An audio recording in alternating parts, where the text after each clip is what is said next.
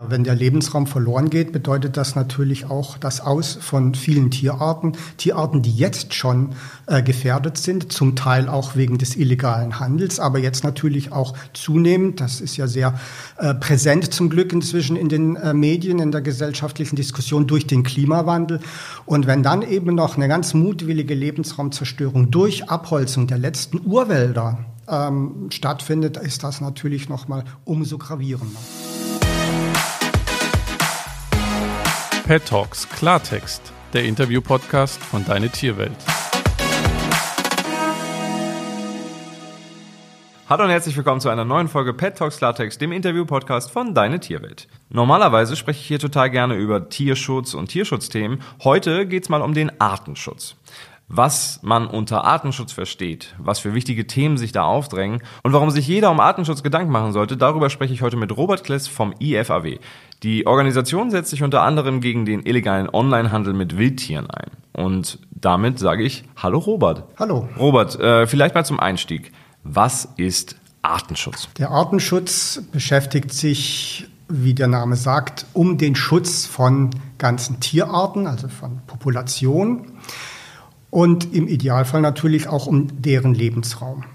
Äh, der Tierschutz, ähm, wenn man so will, dagegen gesetzt, ähm, fokussiert sich auf das Wohlergehen einzelner Tiere, aber wir als IFHW sind davon überzeugt, dass beides Hand in Hand gehen muss. Also Tierschutz und Artenschutz muss zusammengehen. Nur so äh, ist langfristig das Wohlergehen von Tieren, aber eben auch der Erhalt von ganzen Arten möglich. Damit könnte man sagen, dass jemand, der sich für Tiere einsetzen möchte, grundsätzlich eigentlich auch Artenschutz. So würde ich das persönlich sollte. sehen und das ist auch mein Verständnis, dass man immer das einzelne Tier im Fokus haben muss, aber darüber hinausgehend natürlich, wie gesagt, auch der Lebensraum von den ganzen Populationen und die Population an sich. Artenschutz ist ja hier bei uns in Deutschland gefühlt immer ein Thema, wenn es zum Beispiel die CITES Artenschutzkonferenz gibt. Da haben afrikanische Staaten Vorschläge eingereicht, dass zum Beispiel der Elfenbeinhandel gelockert wird und diverse Tierarten dann auch wieder freigegeben werden zum Abschluss und so weiter und so fort. Äh, das Ergebnis war, um das nochmal ganz kurz für euch da draußen zusammenzufassen, dass äh, all diese Anträge abgelehnt wurden und hingegen zum Beispiel für den Haifang stärkere Regeln festgelegt wurden und Nashörner, Giraffen und so weiter sollen auch besser geschützt werden. Das ist ja eigentlich ein, eine, ein gutes Ergebnis. Aber sonst hören wir hier in Deutschland ja relativ wenig vom Artenschutz. Diese Artenschutzkonferenz, die du eben ansprachst, die war in der Tat erfolgreich. Ähm, auch aus Sicht äh, der Tier- und Artenschutzorganisation. Viele wichtige Entscheidungen für den besseren Schutz von Tieren sind dort äh, gefallen. Ist das die Regel?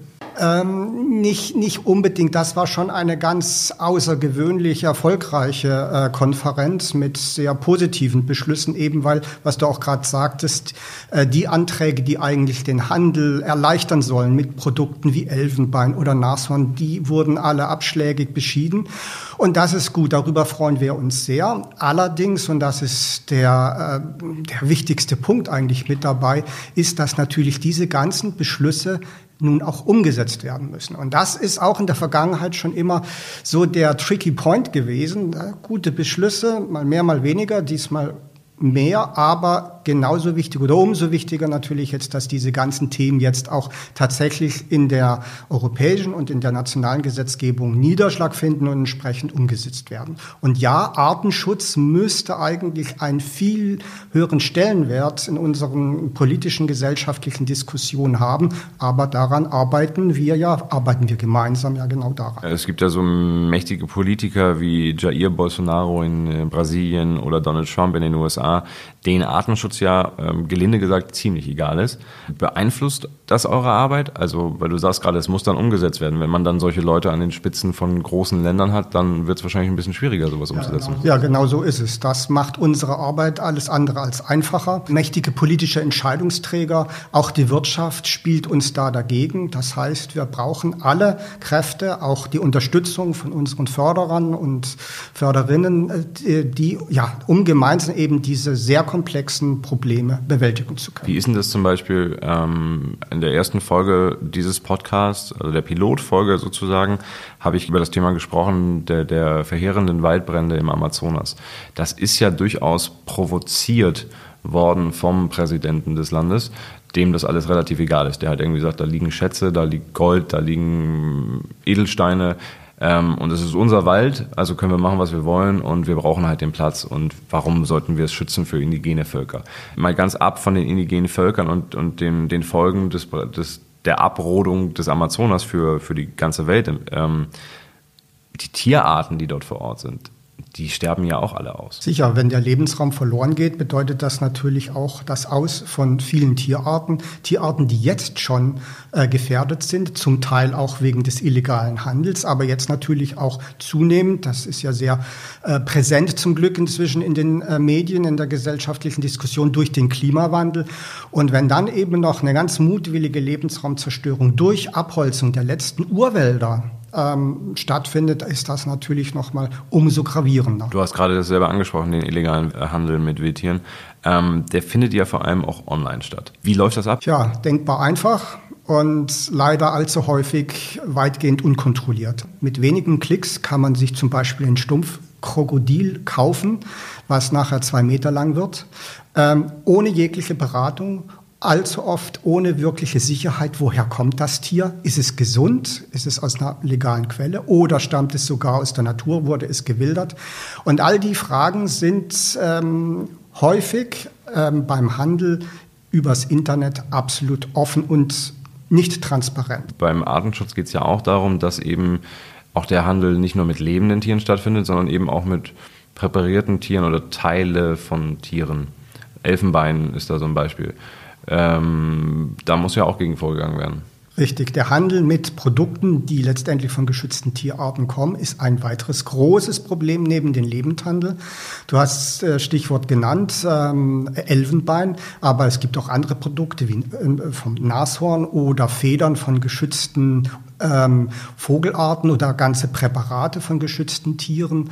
Ähm, ja, das ist wichtig und eine Schwerpunktkampagne des IFAW ist derzeit dann auch eine Kampagne dafür, dass der Elfenbeinhandel, der immer noch unter bestimmten Bedingungen in Deutschland, in Europa erlaubt ist, tatsächlich geschlossen wird mit ganz begrenzten wenigen Ausnahmen, zum Beispiel für Museen.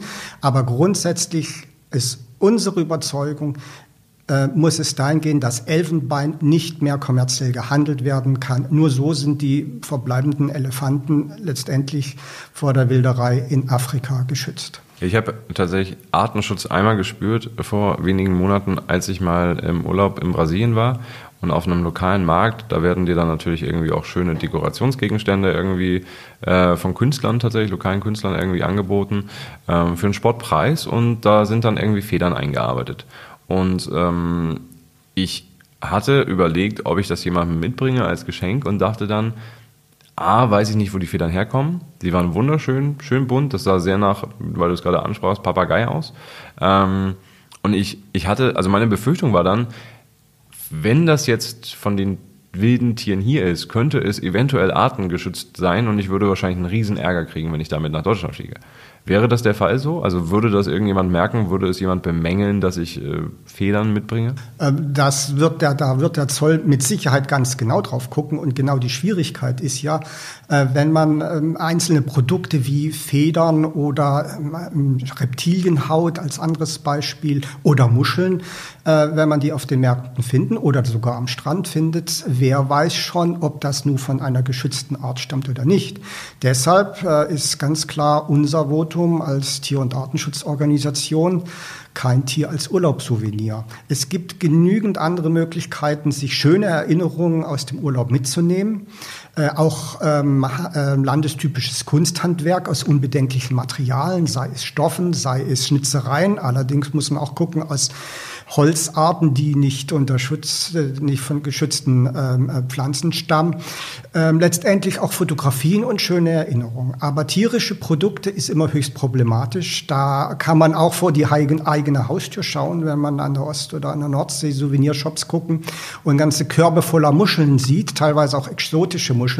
Da ist auch nicht ausgeschlossen, kann nicht ausgeschlossen werden, ob die ein oder andere geschützte Art mit dabei ist. Also hier gilt tatsächlich ein Vorsorgeansatz, lieber im Zweifelsfall die Finger weg von tierischen Produkten. Es gibt genug andere Möglichkeiten, sich schöne Urlaubserinnerungen mitzunehmen. ich finde, man hört gerade raus, dass, dass Artenschutz eine Mammutaufgabe ist, oder? Also es, Tierschutz ist so ein Ding und auch sehr wichtig, äh, wie wir alle wissen, aber Artenschutz ist halt allumfassend auf so vielen Ebenen, oder? Also es ist irgendwie, weil du hast gerade gesagt, natürlich müssen die dann erkennen, dass das vielleicht, also in meinem Fall, weiß ich nicht, geschützte Papageiarten waren, von denen diese Federn stammen oder sowas.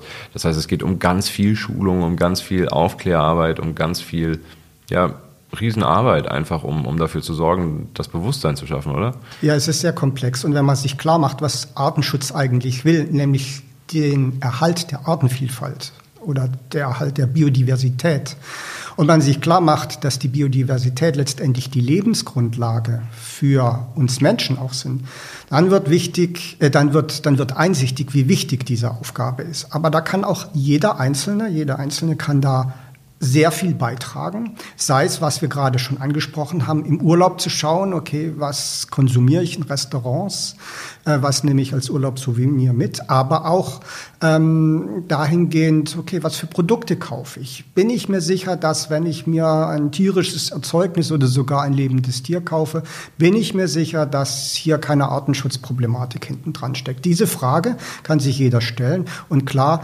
ähm, Aufklärung gehört dazu, aber das Wichtigste ist erstmal auch die Sensibilisierung dafür, dass man das hinterfragt, was kaufe ich da eigentlich und dann zu, ähm, gegebenenfalls äh, sich zum Beispiel an IFAW oder andere Organisationen oder an Behörden wendet mit der Frage, kann ich das, ist das unbedenklich, was muss ich berücksichtigen, wenn ich dies oder jenes Tier verkaufen oder gar kaufen will.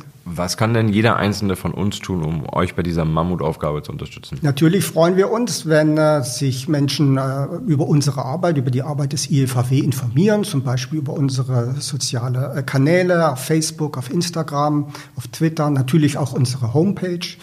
Äh, wir freuen uns natürlich über Spenden. Letztendlich, wir brauchen natürlich auch Geld, um die Projekte, die wir in über 40 Ländern auf der Welt haben, auch umsetzen zu können. Und bei unserer Arbeit äh, setzen wir uns sowohl für den Schutz einzelner Tiere ein, und das Wohlergehen einzelner Tiere, aber ganz wichtig ist für uns natürlich auch der Schutz ganzer Population und deren Lebensraum. Und dieser Dreiklang Tierschutz, Artenschutz, Lebensraumschutz mit Einbindung der jeweiligen ähm, lokalen äh, Bevölkerung und ähm, Stakeholders. Das ist die, der Leitgedanke unserer Arbeit. Aber ganz wichtig oder genauso wichtig ist, dass jeder Einzelne sich auch für sich engagiert und überlegt, okay, wie kann ich beitragen? Und das ist zum Beispiel auch Ernährung und äh, Stichwort Landwirtschaft. Die industrielle Landwirtschaft ist ein Riesenproblem hinsichtlich des Artenschutzes. Ähm, der mit neben dem Klimawandel mit der größte Faktor, dass wir auch hier in Europa einen massiven Artenschwund haben.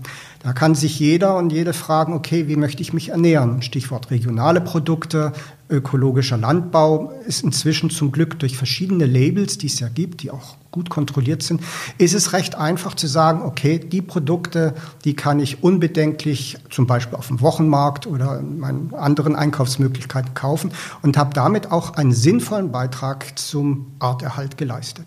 Ihr habt es gehört, Tierschutz und Artenschutz gehen Hand in Hand und mit dieser schönen Aussage endet auch schon wieder diese Folge von Pet Talks Klartext. Vielen Dank fürs Gespräch, Robert. Danke meinerseits. Und ich verabschiede mich hiermit von euch für 14 Tage, weil wir jetzt die Reihenfolge ein bisschen ändern.